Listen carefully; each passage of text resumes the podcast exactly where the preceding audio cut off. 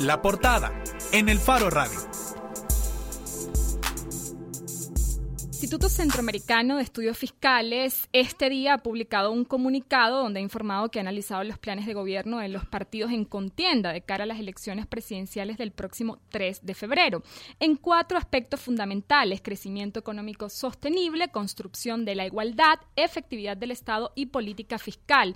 Con esta evaluación, dice ICEFI, la viabilidad financiera de las propuestas realizadas durante la campaña electoral, eh, digamos que y se muestra preocupado eh, por la viabilidad financiera de estas propuestas, por la debilidad también, eh, sobre todo de los planes o, de las decisiones que, tomarían estos gobiernos en respecto a la situación fiscal eh, y además anticipa lo que ya comentaba, que es la inviabilidad financiera de las promesas electorales. Esta debilidad en la propuesta fiscal imposibilita, dice ICEFI, visibilizar ante la ciudadanía la respuesta que los partidos darán a las frágiles finanzas públicas salvadoreñas y hace que los ofrecimientos electorales pierdan legitimidad y credibilidad. Para hablar eh, sobre la situación fiscal, sobre los retos que van a tener o que tendrá el próximo gobierno y específicamente sobre los planes de gobierno en respecto a materia fiscal y económica de los actuales partidos en contienda, tenemos ya en cabina a Ricardo Castaneda, economista senior y coordinador de ICEFI para El Salvador. Bienvenido. Buenas tardes, un gusto estar nuevamente con ustedes, justo ya en la recta final antes del día de las elecciones para poder hablar sobre precisamente la viabilidad financiera de las propuestas.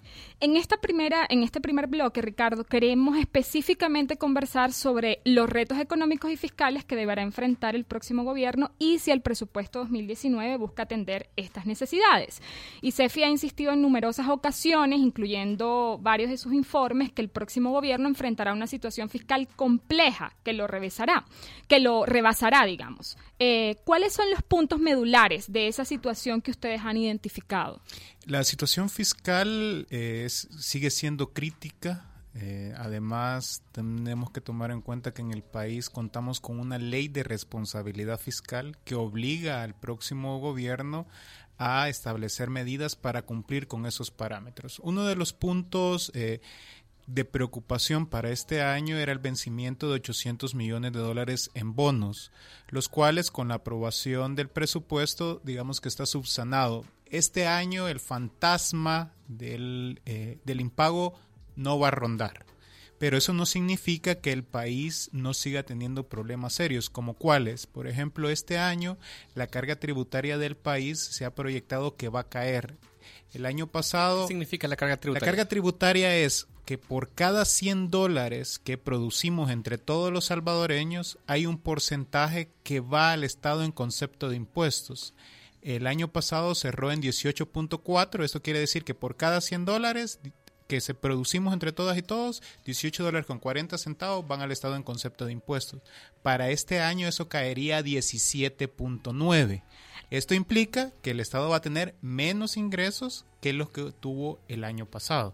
¿Cuál es la consecuencia de esa disminución en la carga tributaria, tomando en cuenta que ICEFI lo ha señalado en algunos informes, que el actual presupuesto, por ejemplo, el 70% del financiamiento de ese, eh, de ese presupuesto va a venir por recursos propios, pero al mismo tiempo los recursos propios, casi que en un 90%, viene de la recaudación tributaria por impuestos. ¿Cuál es el efecto entonces eh, de la reducción que ya comentabas? Hay dos puntos. Uno es la declaración de inconstitucionalidad del impuesto a las transacciones financieras, que eso implica que el Estado deje de percibir alrededor de 90 millones de dólares, y el otro es el efecto de que el año pasado todavía se tuvo una amnistía fiscal.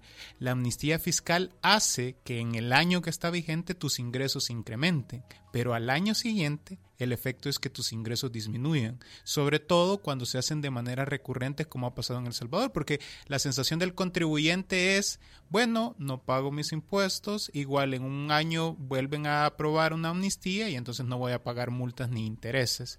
Ese efecto hace que para este año la carga tributaria va a caer. La ley de responsabilidad fiscal establece que a partir del año 2021 la carga tributaria del país debe ser por lo menos de 18.5%. Entonces, uno de los primeros aspectos es que si el próximo gobierno está obligado a cumplir con la ley de responsabilidad fiscal, debería decir cómo va a hacer llegar una carga tributaria que este año va a estar en 17.9 a 18.5.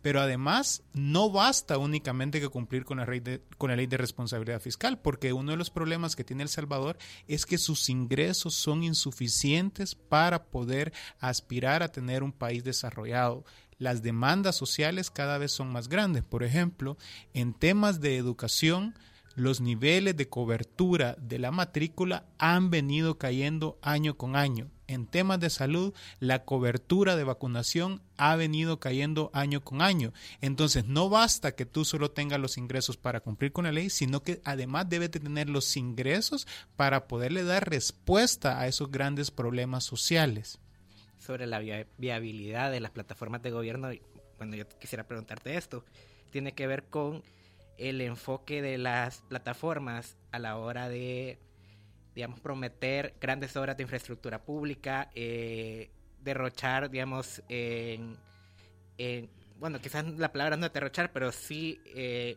quitar controles a la hora de otorgar subsidios o implementar nuevos subsidios.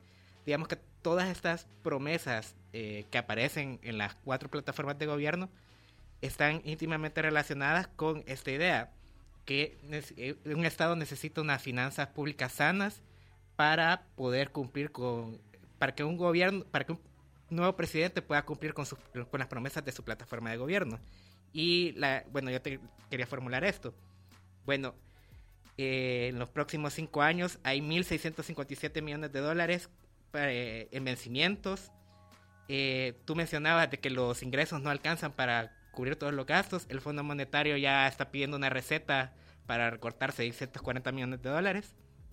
Y actualmente casi un dólar de cada tres del presupuesto eh, ya está apartado para pagar deuda este año. Y a eso está, está unado que está el fantasma de una nueva reforma de pensiones que va a tocar este indicador que es bien sensible para la población, que es la edad de retiro. ¿Consideras que han sido lo suficientemente responsables los cuatro candidatos presidenciales a la hora de ofrecer todas estas eh, grandes promesas de infraestructura pública, subsidios y beneficios sociales sin antes plantear, bueno, cómo mantenemos sanas las finanzas públicas para poder cumplir con las necesidades de la población. Sí, primero quizás decir que, eh, por un lado, qué bueno que en esta campaña el tema de presentar un plan de gobierno se haya convertido en una exigencia.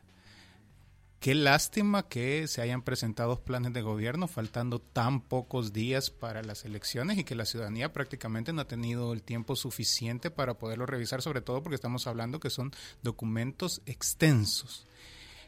¿Qué es lo que sucede generalmente en, en, época electoral y que ahora en El Salvador sobre todo se ha visto más palpable?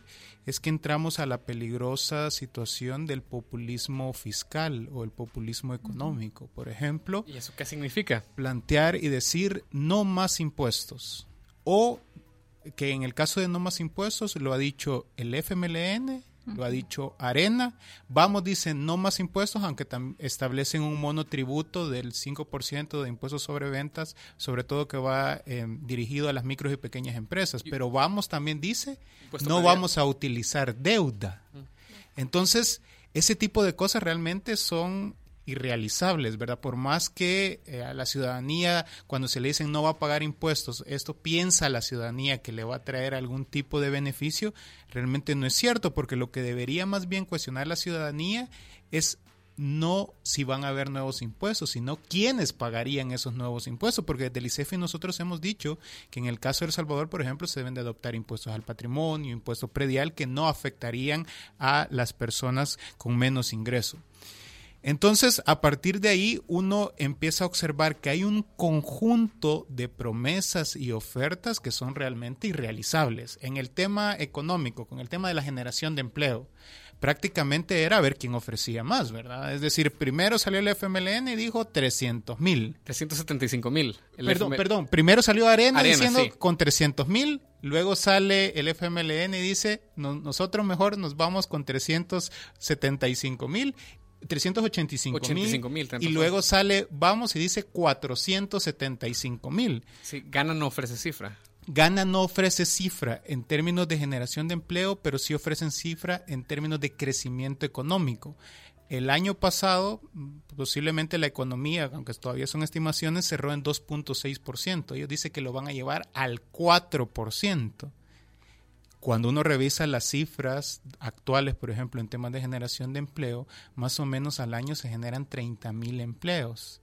En el periodo presidencial que más empleos formales se generaron, de acuerdo a una actualización que acaba de hacer el Ministerio de Trabajo junto con la Secretaría de Transparencia, fue en el periodo del presidente Funes, que fueron 90 mil empleos. En cinco años. En cinco años. Es decir, o nos están diciendo que la mayor parte de esos empleos que van a generar no son formales o realmente lo que están ofreciendo no tiene sustento. Y es así, porque cuando uno revisa las medidas, eh, ningún eh, partido plantea el cambio de modelo y quien lo plantea es Gana con una ambigüedad, ¿no? Que dice, vamos a ir por un modelo económico pro mercado, pro empresa y ante neoliberal. Por esencia, el modelo neoliberal es pro mercado y pro empresa, una contradicción filosófica. Y entonces uno dice, no, ¿verdad? Esto simplemente no se va a poder lograr. Porque también una de las apuestas, y ahí coincide tanto Gana, Arena, como vamos, es el tema de los asocios público-privado. Un instrumento que en El Salvador, la ley de asocios público-privado, la tenemos hace años y no ha funcionado. Y, por ejemplo, en Honduras, cuando han entrado este tipo de proyectos, si no son bien negociados, lo que sucede es que el Estado se queda con el riesgo y con el costo y las empresas se quedan con la ganancia. Y cuando digo el Estado, me estoy refiriendo a la ciudadanía porque tienen que salir con impuestos que están pagando ellos. Ya, vamos a, seguir ahondando un poco más adelante en, las propuestas en específico, pero yo quería regresar un poco a una respuesta anterior tuya en la que decías, vaya, eh, no solo se tienen que hacer ajustes por esto que decías, por la cantidad de ingresos de parte de impuestos que va a recibir el Estado, sino que además ha habido eh, reducciones en la cobertura de vacunación en el área de salud y en la cobertura de, de, educación. A ver, entonces los candidatos presidenciales deberían estar hablando de, de cubrir necesidades básicas de un país que está en, en, en, en, un estado crítico en sus finanzas antes que hacer estas eh, propuestas grandilocuentes. Te lo pregunto así porque a lo mejor esa sería una idea de campaña más honesta respecto a la situación del país, pero obviamente eh, parecer ilógico que algún país eh, ofrece, algún partido ofreciera lo mínimo, aunque eso es quizá lo que necesita El Salvador. Uno de los puntos que a nosotros nos interesaba evaluar eran las metas, porque los desafíos que el país tiene son enormes y nosotros somos claros que en un periodo presidencial no se van a resolver, pero sí que los candidatos deberían de decir hasta dónde piensan ellos llegar. Por ejemplo, si actualmente hay 800 mil niños, niñas y adolescentes afuera de las escuelas, en cinco años no vas a lograr que todos esos niños y niñas sí puedan ir a asistir. Pero sí puedes decir, bueno, vamos a reducirlo en una tercera parte o lo vamos a reducir a, a la mitad. Evidentemente eso te va a implicar, bueno, cuánto cuesta eso y de dónde vas a obtener tus ingresos, porque con el actual presupuesto no se puede. O sea, eso es muy importante comprenderlo. El actual presupuesto del país es insuficiente y además tiene problemas, por ejemplo, de rigideces. Cuando entra al Estado cada dólar en concepto de recaudación, 80 centavos ya tienen un destino que van ahí temas, por ejemplo, legales, que es lo que se le entrega a la Corte Suprema de Justicia, lo que se le entrega a las municipalidades, que ahí no puede hacer nada, y de ahí otros que son compromisos que tú no puedes eludir, como cuáles, como el pago de la deuda, como el tema de los salarios. La cuarta parte del presupuesto solo se va en el pago de intereses y el pago de amortizaciones. Entonces, uno sí esperaría que si ellos están haciendo este tipo de ofrecimientos, por el lado financiero, por el lado fiscal, también deberían de estar implementando medidas audaces que le permitan contar con el espacio fiscal suficiente. Pero lejos de eso, decíamos, en el tema de los ingresos, algunos incluso dicen, no vamos a aumentar impuestos, incluso vamos a quitar. Eso implica tener menos ingresos. El único candidato que ha en su plan de gobierno plantea una propuesta más amplia en el tema de ingresos es Gana. plantea un impuesto predial, la adopción del principio de renta mundial, un impuesto a las tierras ociosas y también un IVA diferenciado para bienes de lujo y dicen que evaluarían si le reducirían a la canasta básica y a la medicina o incluso queda exento, pero no dice cuánto obtendría de esas medidas como para uno tener claridad si es suficiente o no. ¿Y son medidas audaces? Bueno, en el caso de estas medidas que plantea, por ejemplo, del impuesto predial, es una necesidad imperante en el país. El Salvador es el único país de toda América Latina que no tiene un impuesto a la propiedad y allí hemos coincidido diversas instituciones, el mismo Fondo Monetario Internacional, desde el instituto nosotros hemos estado planteando, Funde también lo ha hecho notar de la necesidad de que se cuente con un impuesto al predial. Ahí, rompe la, promesa de eh, de no, de no aumentar impuestos o no crear impuestos. Exactamente, por lo menos en el eh, plan de gobierno, si alguien vota por ese candidato, sabrá perfectamente que esas son las medidas que ellos van a implementar, ¿no? Porque en el caso de, de Ghana, incluso también es el único partido que plantea el tema de la, del pacto fiscal. Dice que ellos van a asumir el pacto fiscal como una política de Estado y hay una serie de medidas que se están estableciendo. El problema de, de Ghana es que su plan de gobierno es como un rompecabezas, que le hacen falta piezas, porque tú no sabes exactamente si al unir todas esas piezas realmente va a haber congruencia o no. Por ejemplo, como planteábamos el tema de los asocios público-privados versus un modelo económico que ellos suponen que no, que va a estar más orientado hacia las personas. Ese tipo de contradicciones pueden en algún momento que las cosas no salgan bien quisiera preguntarle sobre el, tema de los impuestos que propone, bueno, Gana y creo que vamos coinciden en el, en el impuesto predial, pero a mí me llamó la atención ver en, el, en la plataforma de gobierno de Ghana el, el principio de la renta mundial, que es si un ciudadano que vive acá tiene, digamos, cuentas de banco o bienes que le generan ingresos en otros países, pueden ser paraísos fiscales o no, eh, acá tendría que declararlos y tendría que pagar eh, su respectivo impuesto me llama mucho la atención porque Ghana fue uno de los partidos de, conservadores que en 2011 se echó para atrás en cuanto a la declaración de patrimonio que establecía algo parecido, que si alguien tenía ingresos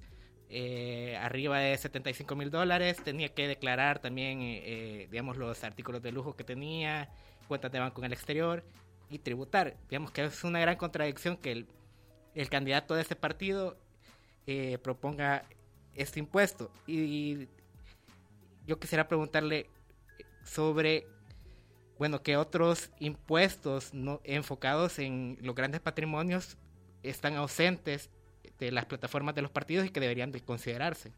Bueno, sí, en el caso de, de, Ghana, efectivamente retoma el tema del impuesto predial eh, y lo del principio de renta mundial. El principio de renta mundial, eh, nosotros desde el ICEFI, en la propuesta de acuerdo fiscal que le entregamos a todos los partidos políticos, iba precisamente esto, porque eh, reconocemos que para incrementar los ingresos del Estado por el tema del impuesto sobre la renta, hay que hacer este tipo de reformas que permitirían, sin aumentar tus tasas, sí recaudar más. Y entonces creo que esa es una, una buena medida.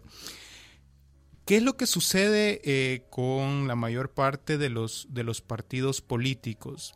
Que eh, creo que no quisieron entrar a hablar el tema de los impuestos simplemente por un tema de estrategia electoral, pero yo sí eh, espero que ellos sí tengan dimensión sobre los problemas que se van a enfrentar uno de los temas que seguramente los va a estar presionando es un acuerdo stand-by con el Fondo Monetario Internacional, en la cual los puede obligar, por ejemplo, a incrementar el IVA del 13 al 15%. Nosotros desde el ICEFI no estamos de acuerdo con ese incremento al IVA porque implicaría que 156 mil personas que en estos momentos no están en situación de pobreza caerían. Entonces, ¿qué otras medidas nosotros hemos recomendado y, que pudieran ser los ausentes? Un impuesto al patrimonio. Porque si están bien diseñados los impuestos, puede haber un impuesto a la propiedad y un impuesto al patrimonio. También nosotros hemos hablado de explorar, por ejemplo, impuestos ambientales, que son otra de las fuentes que puede obtener el Estado. Y otra de las eh, propuestas que en algunos lo plantean, pero de manera superficial, es el tema de la revisión de los incentivos fiscales en el país. ¿Por qué? Porque al Estado esto le cuesta 900 millones de dólares al año en gasto tributario que deja de percibir el Estado en concepto de exenciones, exoneraciones e incentivos. Y algunos partidos incluso llegan a plantear que todavía van a haber más eh, incentivos fiscales. Gana, por ejemplo, es medio contradictorio en esa parte porque eh, cuando uno revisa la parte fiscal dice que se van a revisar, pero cuando se habla en la parte económica dicen que como que van a explorar nuevo tipo de incentivos, ¿verdad? Entonces ahí donde uno no le queda claro y, las ambigüedades que se tienen. Sí me extraña a mí eh, bastante que el FMLN no haya colocado en su plataforma una propuesta de una reforma fiscal progresiva, como lo había hecho en elecciones anteriores, prácticamente abandona esa idea y Arena, que realmente tiene una visión miope al decir que los problemas del Estado solo están por el lado del gasto, cuando es evidente que los problemas del Estado están por el lado del gasto, pero también por el lado de los ingresos, porque esto hay que decirlo, cuando un partido omite hacer propuestas sobre un tema es que está de acuerdo con las condiciones actuales, y las condiciones actuales es que el sistema tributario de El Salvador es un sistema tributario regresivo que termina afectando más a las personas más pobres. Entonces, si tú no haces medidas que vayan a cambiar esa realidad, es que implícitamente estás diciendo que estás de acuerdo en cómo está funcionando el sistema tributario actual. Ahora, lo que nos has querido explicar también es que el problema viene dado por el ingreso, por los ingresos, pero está vinculado directamente con los impuestos. Por lo tanto, esa sería una primera vía eh, siempre y cuando se haga esta diferenciación, digamos, a quién eh, podría golpear más o menos, ¿verdad? Dependiendo de su, de su, de su patrimonio. Eh, pero además sabemos que esto que estamos discutiendo se viene, por ejemplo, el acuerdo con el Fondo Monetario Internacional se viene discutiendo en noviembre de 2016, cuando ya se hablaba del incremento de 13 al 15%, del impuesto al patrimonio, incluso era uno de los baluartes del FMLN, eh, eh, que, pareciera abandonado en este caso. Y decías ya que va a necesitar un acuerdo de stand-by con el, con el Fondo Monetario Internacional. Cuando dices que va a necesitar, eh, ¿lo ves como una necesidad que se puede llegar a consumar o que realmente no se va a llegar a consumar porque al final necesita de una negociación de parte de los partidos, sobre todo desde la Asamblea Legislativa? Siempre es una posibilidad, es decir, la forma como genera generalmente los países de la región, bueno, y del mundo, porque tenemos el caso de Grecia, para poder estabilizar sus finanzas públicas, generalmente es a través de préstamos que hace el Fondo Monetario Internacional, que son con tasas muy bajas, pero a través de una serie de condicionantes, ¿verdad? Yo creo que en el caso de El Salvador, nosotros deberíamos de construir nuestra propia receta. Es decir, no es necesario que tengamos un acuerdo stand-by para lograr realmente configurar una cantidad de medidas que nos permitan poder resolver estos problemas estructurales del país. Y aquí donde está una de las grandes disyuntivas del país. Porque independientemente quién resulte electo, los problemas fiscales lo van a superar y va a necesitar del resto de fuerzas políticas. Por ejemplo, El Salvador va a seguir requiriendo de deuda eso es ineludible en los próximos años. Pero tú, para ahorita, para como está eh, conformada la Asamblea Legislativa, necesitas de mayoría calificada. Entonces, por ejemplo, si se diera el escenario en el que gana, eh, gana, va a necesitar los votos de arena. Sin los votos de arena, no va a lograr la aprobación de préstamos. Y entonces, a partir de ahí, es que uno de los aspectos que nosotros como ICEFI levantamos es que miren, ustedes tienen puntos en común. Todos los partidos han propuesto, por ejemplo, en temas de educación inicial, en temas de infraestructura, en temas de seguridad, en temas de salud, porque esos elementos que todos coinciden, porque no son la base para un acuerdo inicial, un acuerdo inicial en el cual evidentemente se tienen que discutir las medidas necesarias por el lado de política fiscal para poderlo financiar. Podríamos tener expectativas de que cambie, por ejemplo, lo que ocurrió en diciembre, que es aprobar un presupuesto a cambio, digamos, de que me eh, de que elijas un fiscal más cercano a mí o todo ese combo que hicieron en diciembre, eh, ¿tú ves expectativas de que eso cambie tomando en cuenta lo que ya estamos, estamos diciendo? Sí, va a depender mucho de la persona que resulta electa. Si la elección realmente concluye en primera vuelta, creo que va a ser muy distinto el escenario, por ejemplo, si hay una elección en segunda vuelta, porque esto implicaría algún tipo de alianza alianzas que también se verían reflejados en la Asamblea Legislativa y entonces esto te puede tener permitir un mayor margen de maniobra.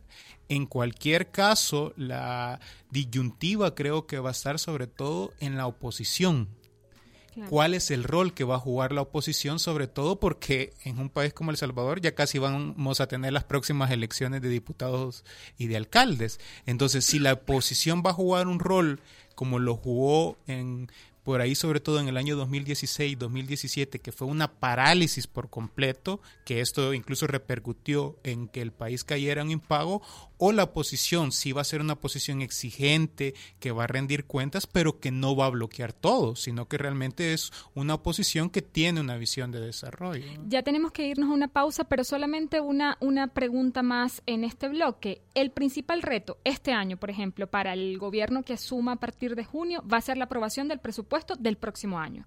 Sin duda, y ojalá nosotros por eso recomendábamos que desde ahorita todas las instituciones ya empezaran a preparar ese presupuesto por programas con enfoque de resultados, porque el proceso, el ciclo presupuestario va a iniciar prácticamente desde marzo, abril, y entonces ya para esa fecha ya vamos a tener las nuevas autoridades electas y ojalá que en ese periodo de transición una de las cosas que logren acordar es que el presupuesto que se presente a la Asamblea sea un presupuesto por resultados, porque El Salvador tiene prácticamente ya varios años de estar trabajando en eso y que lastimosamente sigue sin cumplirse.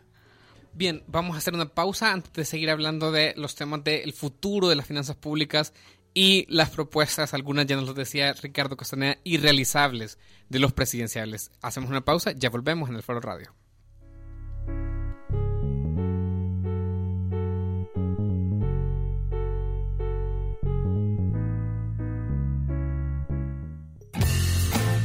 Escuchando 105.3.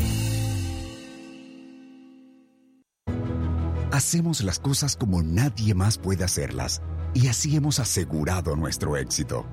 Somos la aseguradora número uno en El Salvador por más de 22 años.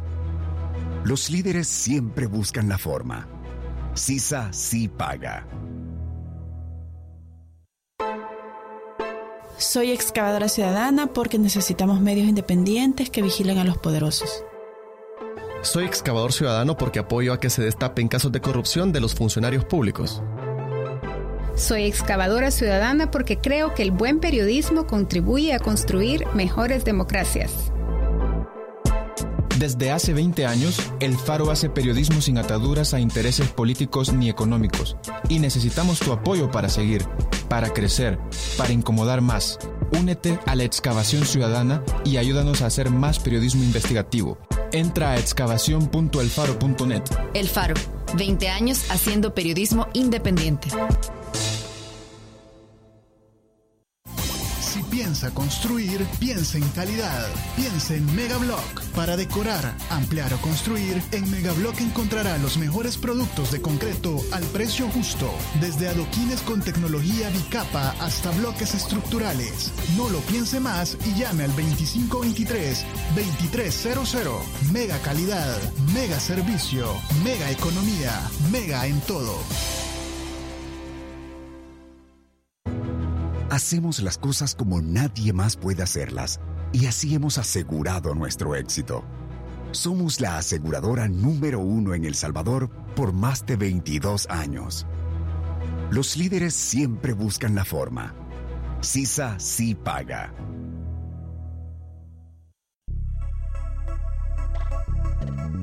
Te regreso en el Faro Radio.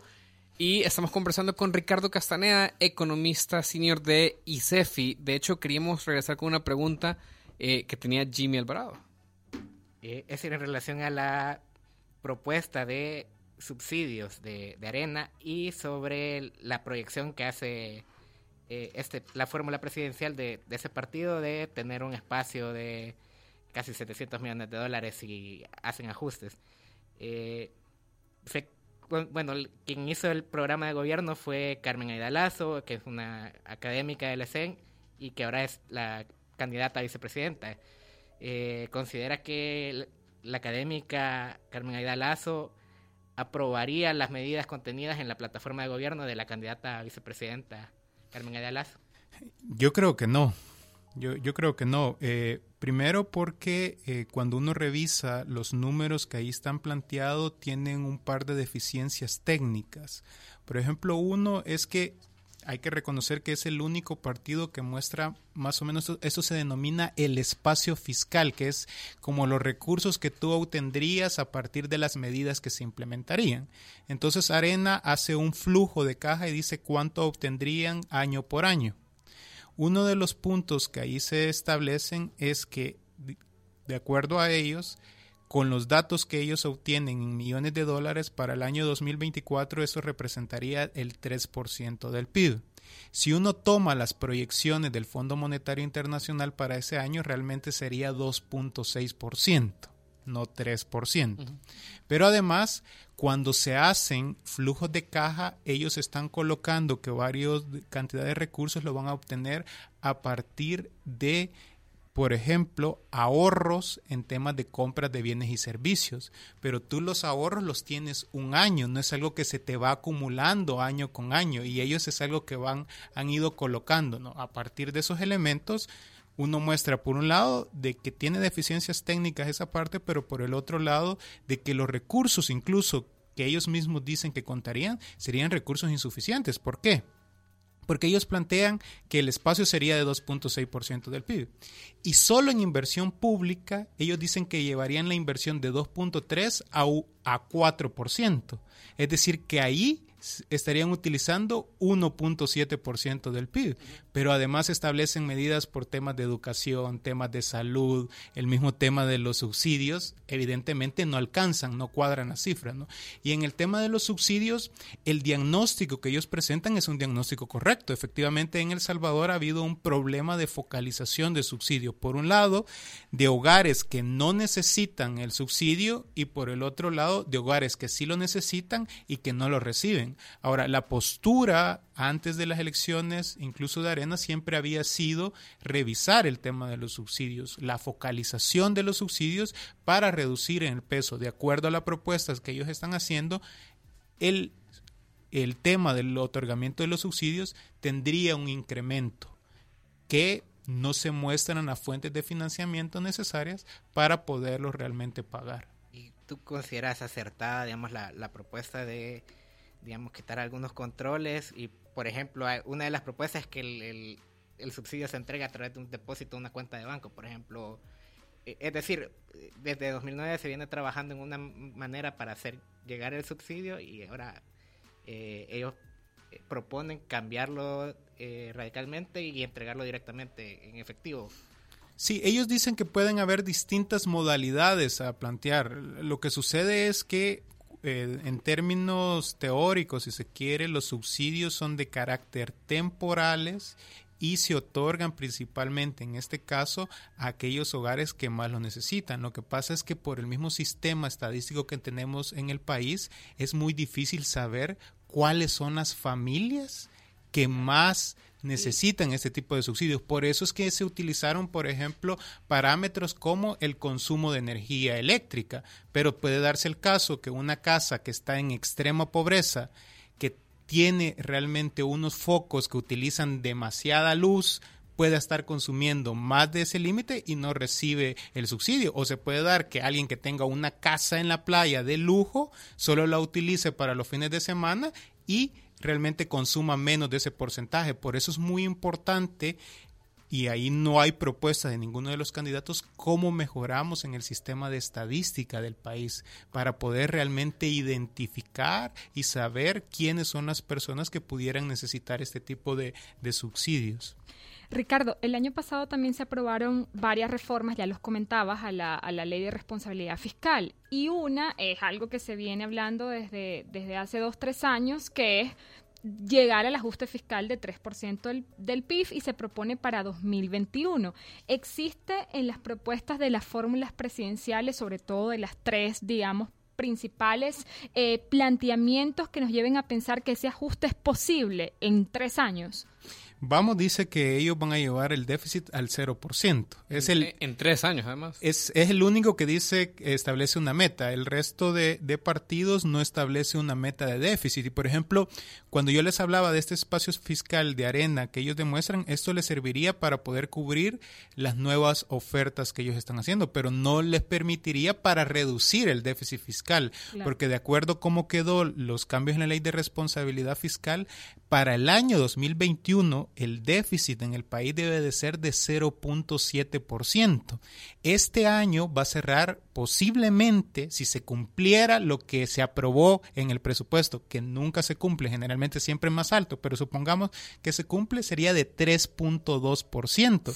Es decir, que entre el año 2020 y el año 2021 se debe de dar un ajuste de 2.5%. Eh, sería un ajuste sumamente brusco para el país y actualmente los programas de gobierno no muestran las medidas concretas con las cuales lograrían un ajuste de tal magnitud. Ricardo, ¿qué significa, ajá, ¿qué significa eh, eso que hablabas de la magnitud? Porque ya lo comentaba Incefi en otros informes, cada vez que se pretende ajustar va a recortar educación, salud, es decir, los beneficios sociales. ¿Qué tendría, por ejemplo, qué podríamos ver eh, eh, en un próximo gobierno al tener que reducir 2.5%? El 2.5% más o menos para que tengan una dimensión, estamos hablando que son alrededor de unos 650 millones de dólares, que es prácticamente el presupuesto que tiene el Ministerio de Salud. Para hacer una, una comparación, la ley de responsabilidad fiscal dice que puede ser por medidas de ingreso o por medidas de gasto. Por ejemplo, si se enfocáramos en las medidas de ingreso, evidentemente implicarían posiblemente nuevos impuestos. Como decíamos, si es si son impuestos progresivos que no afecten a las personas más pobres, sería el impuesto al patrimonio, el impuesto a la propiedad. Ahora, si son impuestos como el IVA, que sí te va a incrementar la recaudación, pero va a tener un impacto en el tema de la situación de las personas. Ahora, por el lado... otra cosa tipo eh, contribución especial de seguridad. O algún tipo de contribuciones, incrementos de tasas, de multas, etcétera. Ahora, por el lado del gasto, evidentemente, esto se tiene que ver reflejado en recortes. Plazas. Y lo que hemos visto en los últimos años, que desde el ICEF hemos estado insistiendo que El Salvador cayó en lo que se denomina la trampa de la austeridad, porque para reducir ese déficit fiscal, porque en el año 2015 el déficit fiscal era de 4.5 y lo lograron llevar al año 2017 a 2.5, es decir, lo redujeron en dos puntos, fue reducir inversión pública e inversión social, especialmente en temas de educación y salud.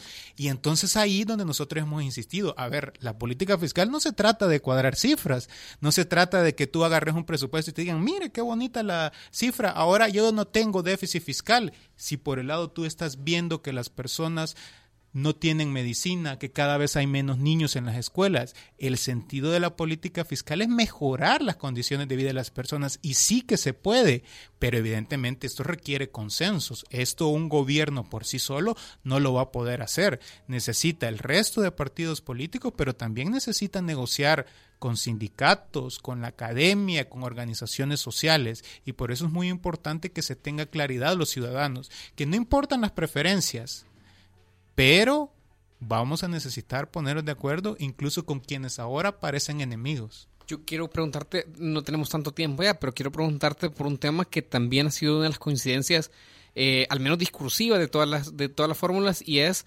eh, estos asuntos de escalafones y los asuntos también de bono para la policía. Por ejemplo, eh, este es el, último, nos podrás explicar lo, de los escalafones mejor, pero en el tema de la policía, varias de las fórmulas eh, específico Gana y Arena con, eh, con, tienen un consenso al menos de no renovar el decreto que permitió la, contribución especial a la seguridad, que era de una vigencia de cinco años.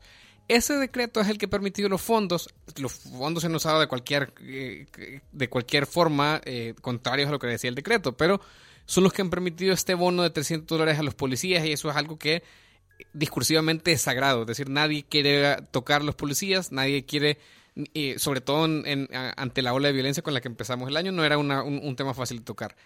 Estos temas son sostenibles, o sea, los escalafones tal como están para salud, para educación, son sostenibles y el bono para los policías y para soldados son sostenibles tal cual los ofrecen las fórmulas presidenciales. Tomo, si no se hacen cambios en las finanzas públicas, no. Entonces, por ejemplo, el escalafón de salud es insostenible porque solo se establece un incremento año con año que las finanzas públicas no dan para ello. Y en el caso de los bonos para los policías, Tampoco, porque los recursos no dan. De hecho, si no se logra renovar el tema de la contribución especial a la seguridad, implicaría que el Estado va a tener menos ingresos para ello. Entonces, a partir de ahí aparece un punto de priorización, es decir, ¿qué es lo que tú prefieres?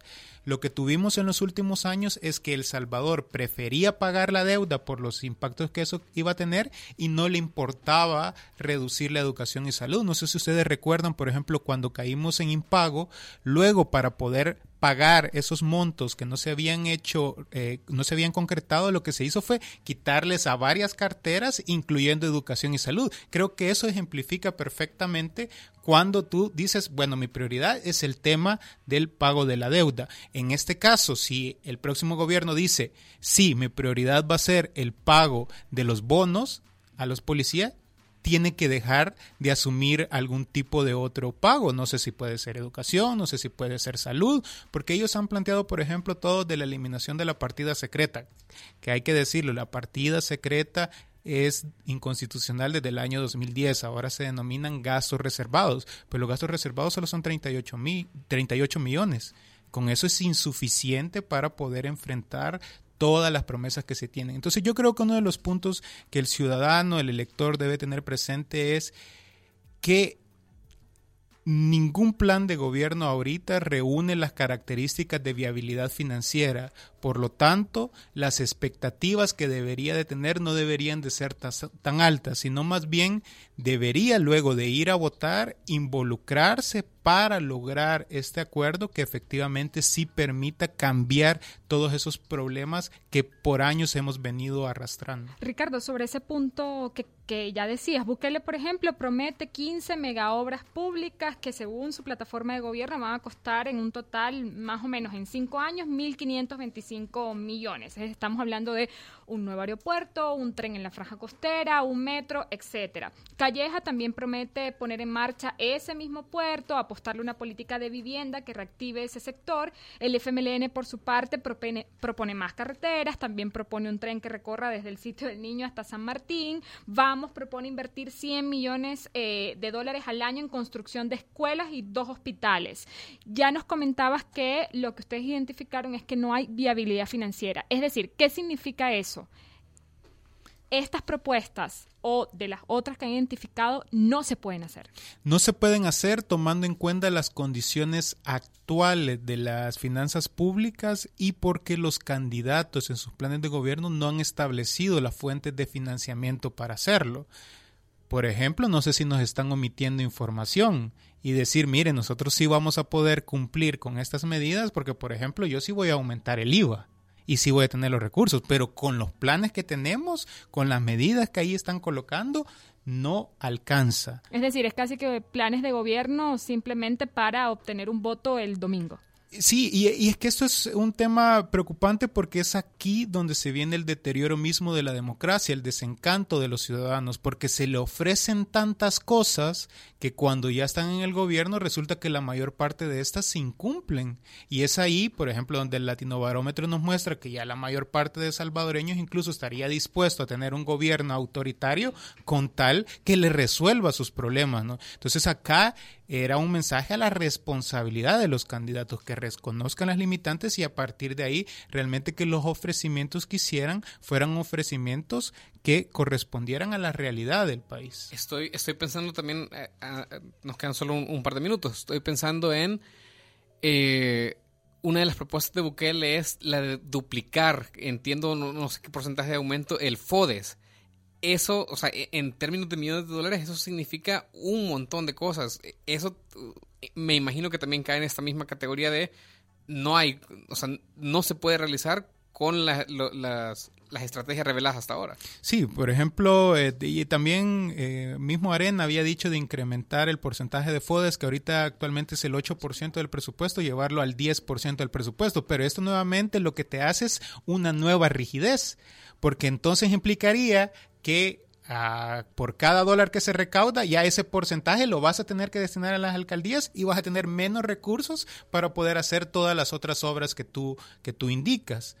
Por eso es muy importante reconocer todos los desafíos que se tienen en el país en temas de finanzas públicas. O sea, el problema fiscal es un problema crítico y realmente el éxito del próximo gobierno pasa por resolver este tema. De lo contrario, vamos a estar hablando nuevamente del desencanto, de los desafíos y del incumplimiento sobre las promesas que se han hecho. Ricardo, ya para terminar, hace un, mes más o menos escribías esto en una columna eh, que llamaste a ciegas, pensando un poco en, esta película de Netflix.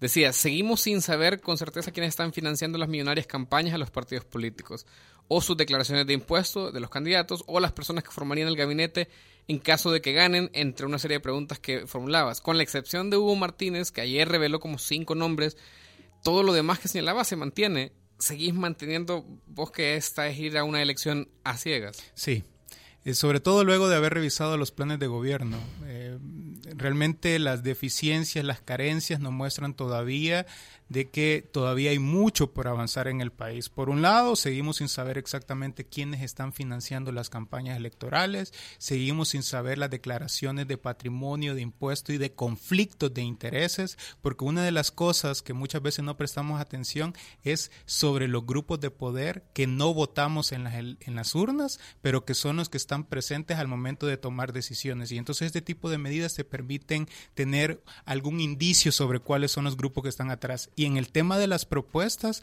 con lo que se ofrece, al ser inviable, prácticamente estaríamos nuevamente votando a ciegas. Ahora, yo sí quisiera hacer el llamado a que las personas vayan a votar por su candidato, pero que recuerden que vivir en una democracia no solo termina con emitir el voto, necesitamos una ciudadanía activa que participe, que demande esa va a ser la única receta para tener partidos políticos que comprendan que la democracia no se trata de ganar elecciones, la democracia se trata de que los partidos políticos se conviertan en instrumento para el beneficio de la ciudadanía. Bueno, muchísimas gracias Ricardo. Hablábamos con Ricardo Castaneda, economista senior y coordinador de ICEFI para El Salvador. Lo que tocábamos, es decir, el tema que estábamos discutiendo, el futuro de las finanzas públicas según los presidenciables. Sí, inviable. Hemos concluido. Esa es la conclusión. bueno, eh, nos vamos, nos vamos con una canción que eligió Jimmy Alvarado que se llama ¿cómo Jimmy? Slide Away. Slide Away de Noel Gallagher. Adiós, nos vemos el jueves.